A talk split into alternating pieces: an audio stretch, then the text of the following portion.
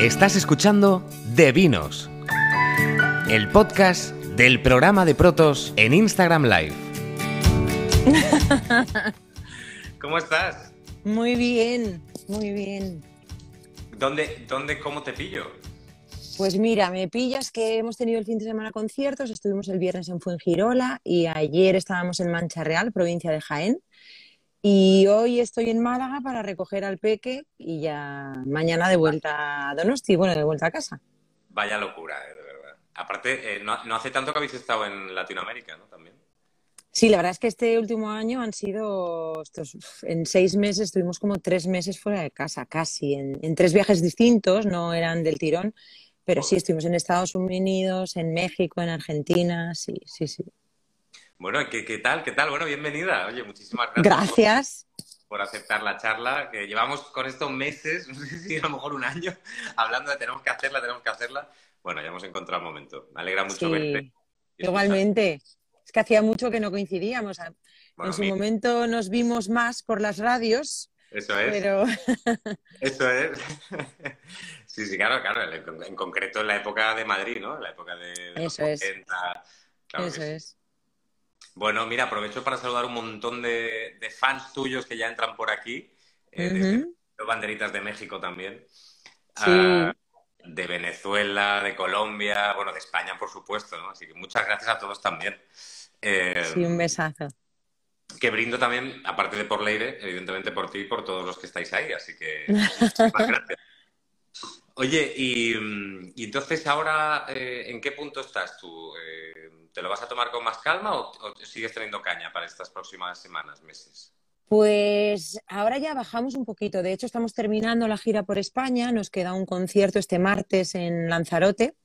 Y en principio es el último concierto de gira en España, porque en diciembre tenemos ahí como una pequeña escapada de no llega dos semanas, son 13 días de, pero vamos, nos vamos a Estados Unidos y ahí cerraremos ya el círculo eh, con nada, creo que son cinco o seis conciertos, empezamos en Los Ángeles, San Diego, pasaremos por Puerto Rico y República Dominicana, que eran lugares que, que, no hemos visitado durante esta gira. Hay un montón de países que, bueno, pues por temas de logística se han quedado fuera porque, porque este año ha sido intenso. Yo creo que todo lo que no se pudo hacer durante la pandemia y esos años que habíamos estado de parón, yo creo que se ha intentado compensar todo eso y claro, era imposible. Ya, ya, ya, ya.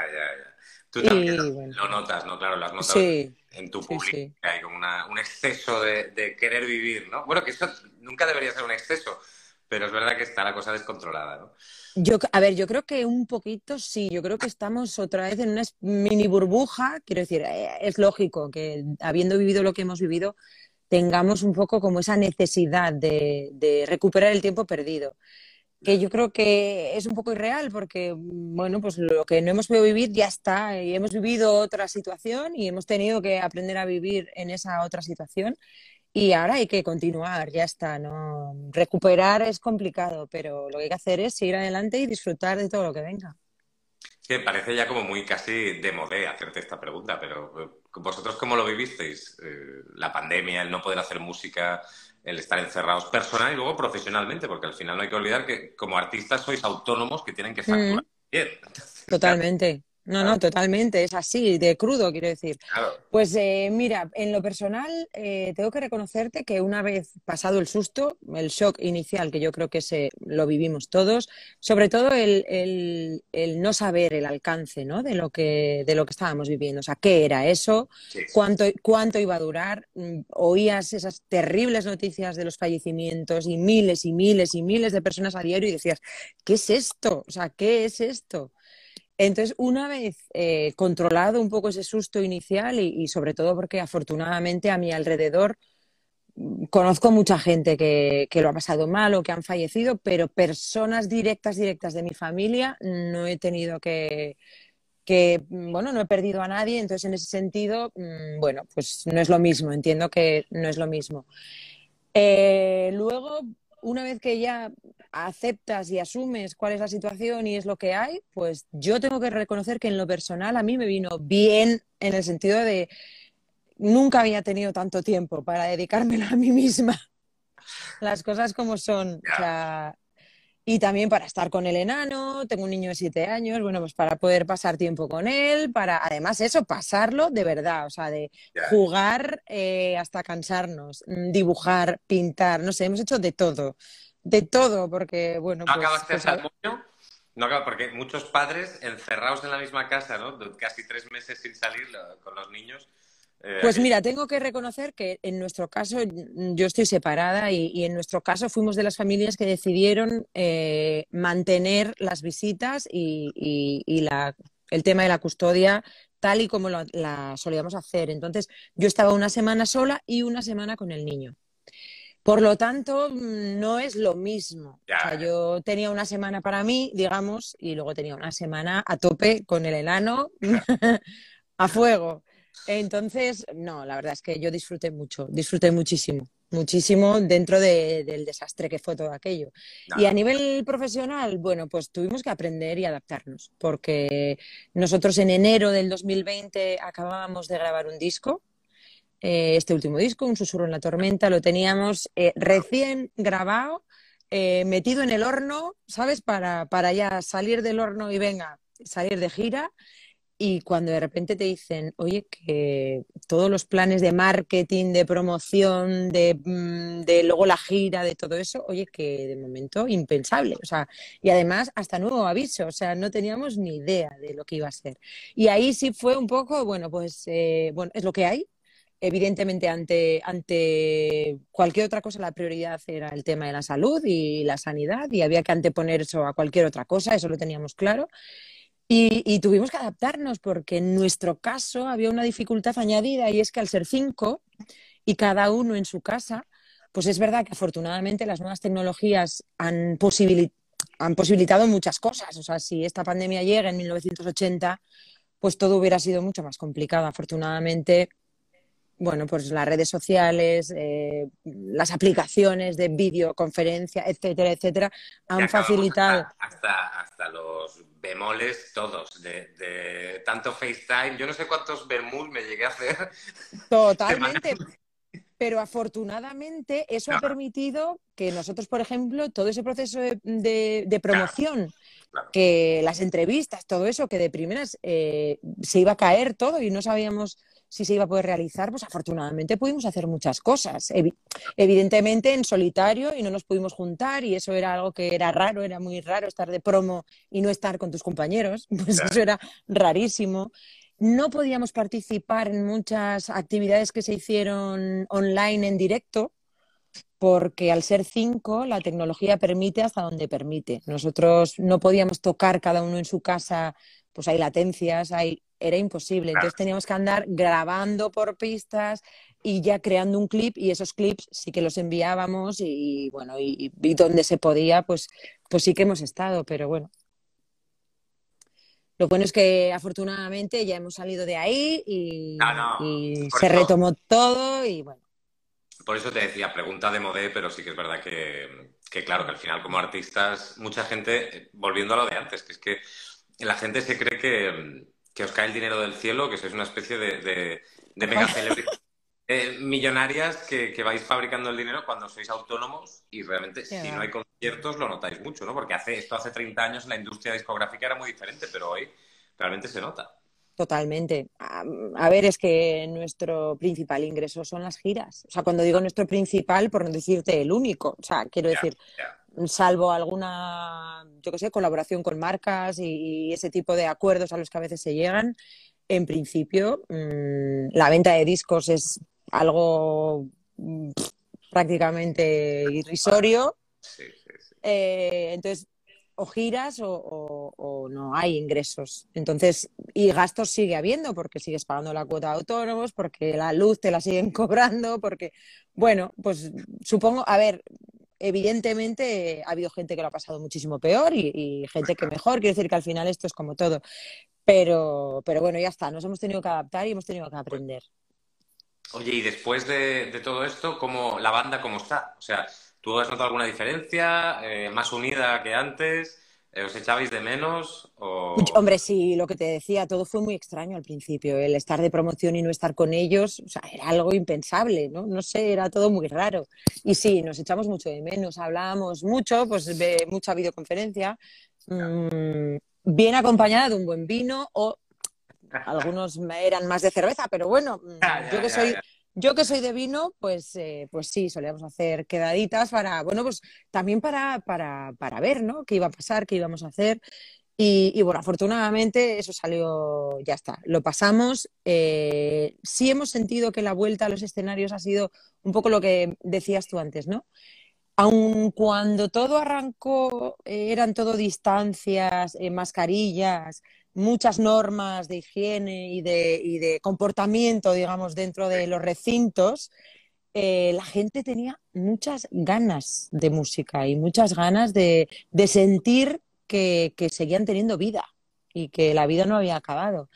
Y aun cuando solo veías parte de la cara, ¿no? Porque, porque todo el mundo iba medio tapado con las mascarillas, yo creo que la gente aplaudía más fuerte que nunca, cantaban más fuerte que nunca y, y en la medida en la que se podían expresar, te, expres te hacían llegar, ¿no? Eh, ese, ese, sentir ¿no? de, de, la música y, y, la verdad es que fue increíble. Los comienzos fueron muy extraños, muy, muy, muy extraños porque llegar a un, a un, a un local grande, quiero decir, donde habitualmente veías miles de personas y, y, de, y lo veías tan acotado y como te digo, todo, tantas distancias y todo el mundo con mascarilla, apenas se podían mover. Era todo muy extraño. Qué loco. Era, es que era todo muy loco. ya, ya, ya, ya, ya. Pero las emociones seguían estando ahí, que es lo importante. Claro. Que por cierto, déjame eh, hacer un brevísimo inciso, que lo hacemos siempre en Devinos. A ver, somos humildes, pero, pero bueno, algún premio hay para los, que, para los que se conectan y nos ven y están ahí, ¿no? Que es que siempre regalamos dos estuches de botellas protos para, que, para entre todos los que eh, dejéis uh -huh. o bien por escrito por aquí a Leire, o si os animáis a entrar en pantalla, que eso también pues, ah. guay, así Leire os ve, os ve esos ojillos, os ve la cara y le podéis preguntar en, en persona, ¿vale? Así que ya sabéis. Qué bien. Todos, eh, sí, son, son, dos estuches protos muy top porque con, bueno, con el, el, crianza, con el blanco que es maravilloso, que es el que me estoy tomando yo, y el, el verdejo. Qué rico. Y, y el carete también, el, el, rosado. O sea que entre todos, ¿vale? Vais ahí mandando vuestras preguntas también por escrito, ¿eh? No, no hace falta que enseñéis la carita, pero bueno, que a nosotros nos gusta mucho. Ya os veo a muchos por aquí. Eh, alguno he visto, si quieres leemos alguna, alguno he visto que es una pregunta claro. que, que dice, que dice, Leire, ¿en solitario alguna vez? Digo, bueno, no sé si, si es Pues mira, momento. la verdad, no es algo que no me he planteado nunca. Te, os lo juro, ¿eh? O sea, eh, antes de, de, mi vida en la oreja, yo ya llevaba una trayectoria musical mm, evidentemente anónima y que no conocía a nadie. Pero desde que empecé en la música siempre he empezado en grupos, siempre he vivido en grupos. Nunca, nunca me ha dado, quizá porque yo fui al conservatorio y estudié solfeo y estas cosas, pero fui de las eh, sufridoras que eligieron violín, por ejemplo, como instrumento, ¿vale? vale. Entonces, es algo que no me ha ayudado nunca para el tema de la composición y todas estas cosas. El tocar el violín no era lo que más ayudaba.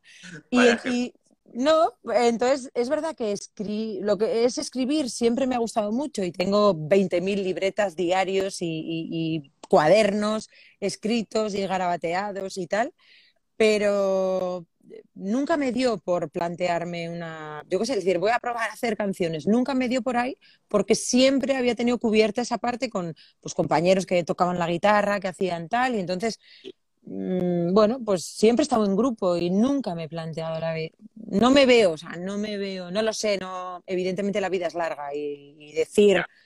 ser rotundo ante algo, nunca, yo creo que nadie sabemos, el futuro es incierto. Pero es que ahora mismo, a día de hoy... Ahora mismo no lo, no lo, no, no, lo... No, es, no es algo que esté en tu plan de ruta. No, en el mundo de la música no. Sí te digo que, que pues yo vengo de la interpretación antes de cantar, yo hacía teatro y, y realmente eh, lo que me ha gustado siempre es la interpretación. De hecho, yo soy de las que creen que más allá de ser cantante, lo que soy es una intérprete. Yeah. O yo me considero más una intérprete que una cantante como tal. Creo que a nivel técnico, a, ni a nivel vocal, hay gente mucho mejor que yo. Pero creo que sí tengo esa capacidad de contar historias y que esas historias lleguen a, la gente que viene a vernos. Por eso soy, por eso digo que quizás soy más intérprete que, cantante. ¿Te han hecho alguna propuesta para alguna serie o una peli? Pues alguna vez he hecho alguna cosita, porque como me gusta, pues siempre intento en la medida de lo posible y en la medida en la que tengo tiempo y energía también, porque a veces es incompatible, ¿no? Pero, pero sí, he hecho algún pinito y, y, ahora estoy, pues bueno, colaborando con, con una radio de, del País Vasco y con un canal de televisión también autonómico. Y, bueno, pues ahí haciendo mis pinitos en el mundo de la comunicación, bueno, pues porque es algo que me gusta, me gusta mucho. Oye, pues sabiéndolo maravilloso, porque, porque, hombre, aparte tienes una voz perfecta, comunicas muy bien, o sea que vamos, eh, pues se agradece. Oye, sí, sí, pues cuidado, cuidado que no montemos algo en un tiempo en la radio, ojo, ¿eh? Sí, oye, pues hablamos, hablamos. Hablamos, hablamos, lo hablamos fuera de aquí. Eso es. Eh, no, esa pregunta de leer en solitario, ¿no? que mm. habrás leído tres mil veces en las redes. Sí. en, las redes al final lees de todo, porque hay mucha gente Hablo ahora solo de los artistas, evidentemente nos afecta, a todo el mundo, todo el mundo que tiene una cuenta de Instagram o de Twitter o de TikTok. Pero claro, como artista, ¿a ti te ha llegado a, molestar en exceso, a deprimir, a afectar? O sea, ¿tú le has llegado a dar poder a las redes cuando has leído comentarios negativos o cuando te ha llegado hate por algún otro lado? Mira, la, verdad es que afortunadamente no, pero, pero no porque me he protegido. Quiero decir, eh, como ejemplo, yo cuando entré al grupo, hace casi 15 años ya, eh, me aislé de todo, no quise leer nada.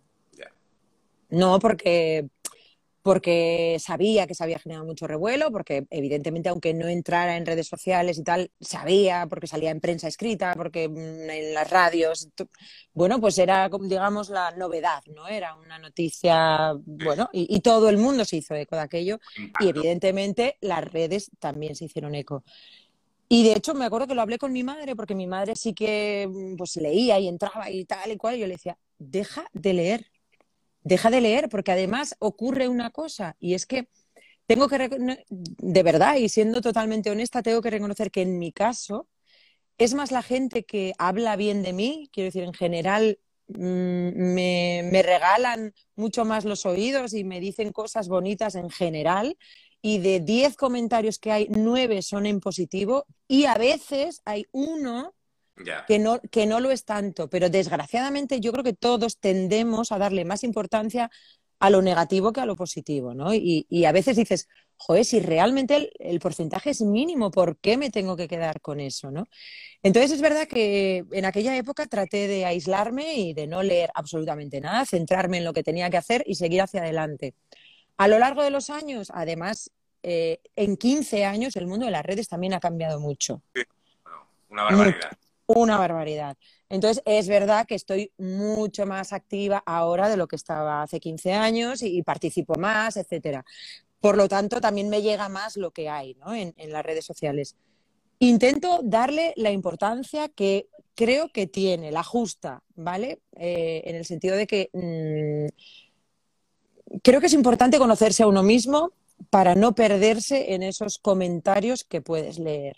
Porque porque además yo diferencio mucho de unas redes a otras. Hay algunas mm, más amables y hay alguna red social en concreto que es el infierno. Quiero decir que la gente va a degüello, es como la terapia. Yo creo que es el lugar donde la gente suelta todo, eh, lo, que le, todo lo que le apetece decir, lo bueno, lo malo.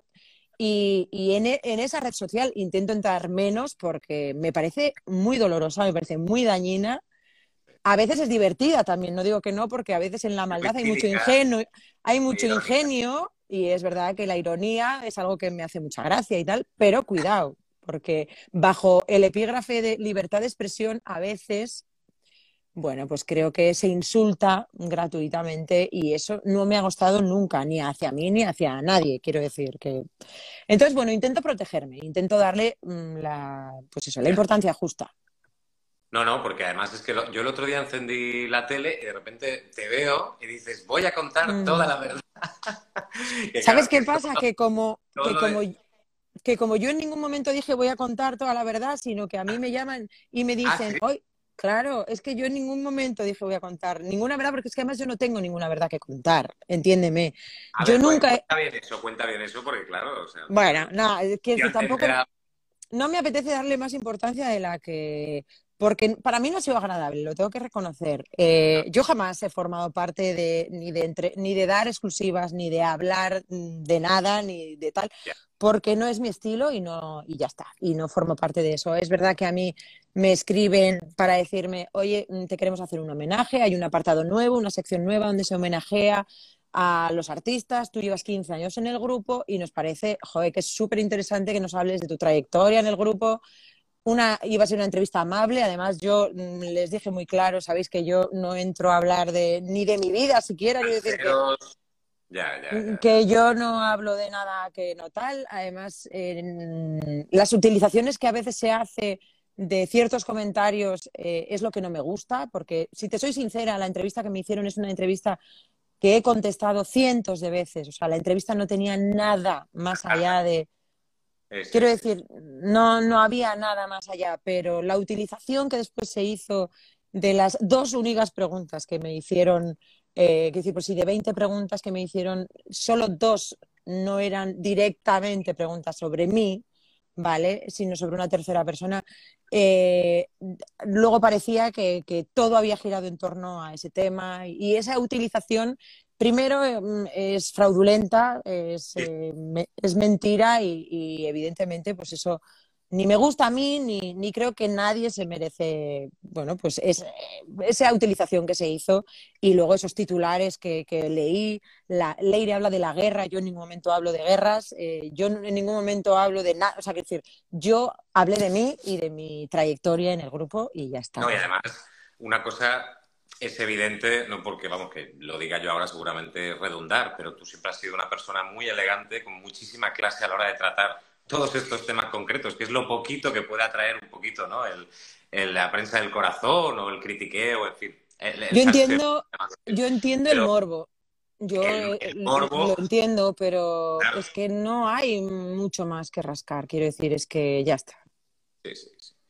Pero eso, que yo creo que siempre ha sido muy elegante y, y- y una dama, de verdad. O sea que... Te lo agradezco. Se agradece. Por cierto, había alguien por aquí eh, que te quería saludar. Yo no sé si eh, estuviste hace poco. ¿Estuviste en una boda donde alguien iba mm, vestido de una forma curiosa? ¿Puede ser? En una boda, alguien vestido de forma curiosa. ¡Ay! ¡Ay, Manu! ¡Ay! Hola, ¡Ay, por favor! ¡Qué maravilla! me, me ha pillado de sorpresa, estaba esperando que faltara un rato, pero veo que ¡Que te quiero! Y yo así, Ay, ay, ay, ay, ay, ay, ay, ay, Manu. Es que es que Manu es como mi hermano. Es que le quiero, le quiero, le quiero profundamente. Manu y yo nos conocimos en la época en la que yo vivía en Madrid, pasaba mucho más tiempo por Madrid. Eh, yo entonces tenía una pareja que se llamaba Antonio Velázquez, que mucha gente le conoce, actor, y Manu era compañero de piso de Antonio y, y yo llegué ahí, les invadí el piso Bueno, nos, nos invadiste el piso y nos diste muchas cosas. y, Qué bueno. y bueno, pues, mm, pues todos estos años después, pues Manu, y- Manu sigue en mi vida y seguimos queriéndonos mucho y, y hace poquito pues No. se casó con un Sí. hombre maravilloso al que yo también adoro y, y bueno, Sí, pues sí. tuve la suerte vino- de ser la madrina No, en la boda. Qué maravilla. suerte, suerte la mía. Oye, Manu, pero ¿cómo, cómo, cómo era el look? ¿Cómo era el look? Eh, Ah, bueno, por favor. Bueno, es que fue maravilloso. Bueno, eso fue una sorpresa que casi que dimos a todos porque como la boda en la que, la que, la que Londres, eh, en la que estuvo Leire fue la de Londres, que era legal, entonces le dimos un toque gracioso y yo llevaba unos shorts que, por cierto, los llevo ahora mismo puestos. Y no, es- y no es porque lo haya buscado, es- no ha sido aposta, ha sido totalmente espontáneo, pero... Y llevaba unos calcetines de dinosaurios azules. rosas. Maravillosos. Qué maravilla. Ma- Parecían dos schoolboys de estos de, pues eso, de, de, de- de British College, ¿sabes? Los dos ahí con sus shorts y no fue, te lo juro que fue una boda maravillosa, divertidísima. Sí. Yo no conocía, sí. Prácticamente a nadie y yo fui con mi pareja y las que lo pasamos Pero no te increíble. cuesta, no te cuesta, Leire, me parece que eso no se está mal. Eh, Bueno, pero No, además- con, con el ambiente. no, pero tienen grandes amigos, ¿eh? O sea, las Sí, cosas como son. buenas, Entonces, Como, como tú. gente que les quiere mucho y, y la verdad es que eso se No, notaba en el ambiente y, y fue una maravilla de, de día. No, vino Oye. Marco. Dime. Me ha recordado, a- bueno, es que hace dos semanas estuve yo en, en la boda de, de uno de mis mejores amigos, Pablo, con su chico, con Carlos, y les casé yo. Y me ha Ah, recordado ¿sí? mucho este momento que dijo el hizo de Martina. ¿Ves que al Sí. final los Martínez valemos para todo? ¿no? Para todo, somos la hostia. sí, sí. todo. Debe ser el apellido, que está algo, ¿no? Ahora, ¿tú te puedes creer que con el verano que hemos tenido de olas de calor en España, y yo decía, qué bien, una boda en Londres que me voy a escapar tres días, y llego a Londres y 40 grados a la sombra? Total, total. Hacía mucho Y yo calor. Y, decía, es- ¿pero qué es esto, por no, no, favor? y sí que- y eso sí que es raro, eso sí que es raro. En Londres no habían visto los termómetros, a ese- vamos, en la vida. No, pero todo mereció la pena, las cosas como Sí, son. sí. No, lo pasamos muy bien, lo pasamos muy bien. Siempre es un placer estar contigo. Era, era una sorpresilla. Eh, antes de, de cerrar, que además sé que tienes un pelín de prisa, ¿verdad, Leire? Eh, Sí, tengo que ir a por el enano. Y, Ya. y- y eso ante todo, y sabe la gente, que os quiero mucho a todos, pero que mi, mi peque es el primero siempre. Claro que sí. Pues, eh, Anu, muchas gracias por haber estado. Nada, gracias a vosotros. Gracias a vosotros. Es un placer Ay, verla. Nos vamos a ver dentro de muy... mucho. Nos vamos a ver dentro de muy poco, creo, de todas maneras. ¿Así? ¿No? Ay, me, me parece, ¿no? En Londres, creo, ¿no? Ay, sí, sí, sí, es verdad. Es verdad. Es verdad. Fíjate que ahora vamos a celebrar el cumpleaños de una chica a la que conocimos en su boda. Ah, bueno. ¿Qué te parece? Coño, estoy por, apun- por apuntarme yo. Yo sí que vino. Oye, pues. Qué bien. Bueno, pues un abrazote, Manu. Muchas gracias. eh. Nada, muchas gracias a ti. Que te quiero. Un besazo Y yo, en pie. y yo a ti. Ahora se lo doy, ahora se lo doy. Os quiero mucho. A ver, Leire, que vamos como vamos como justísimos. eh, a ver si nos pongo a meter última pregunta. Vale. A ver, vamos a ver. Eh, gente, bueno, es que ha habido mil peticiones. Chao, Manu. Creo que Chao. tienes que salirte tú, ¿eh? Creo que este Chao. momento tan absurdo en el que Chao. yo no puedo... Ya. Sí, Chao, gracias. sí, es que no, no quiero decirte despídete, pero casi que sí. Ahí estamos. Eh, ah, mira.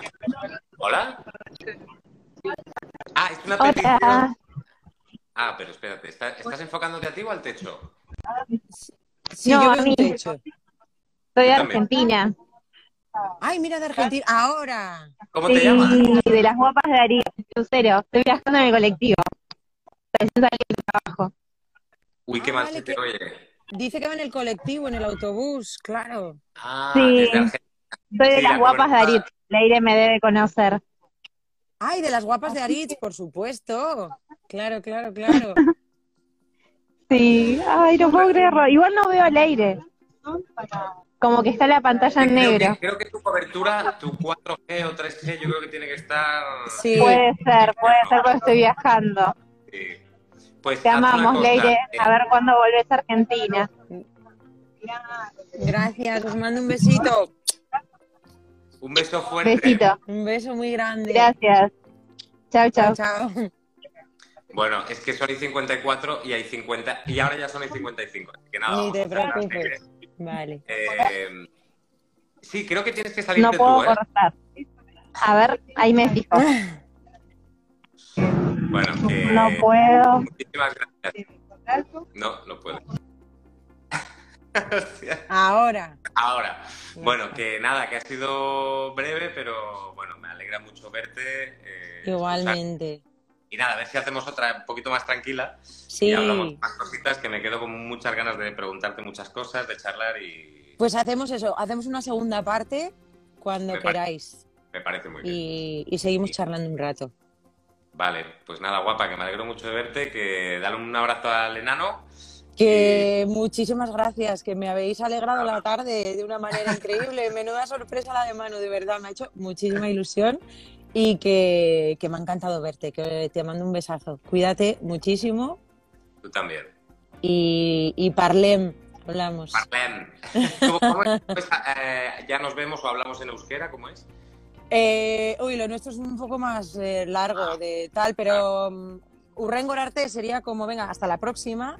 Ah, vale. ah, o bueno, Itzegingo dugu, ya hablamos. Ut- Y tengo du- Itzegingo dugu, sí, es un poco más complicado. Sí, por, eso, por eso mejor lo de Parlem, ya. Hasta luego. eso- Parlem. Deu, Guapa, un beso gigante. un besazo. Muchas gracias. Muchísimas gracias. Adiós.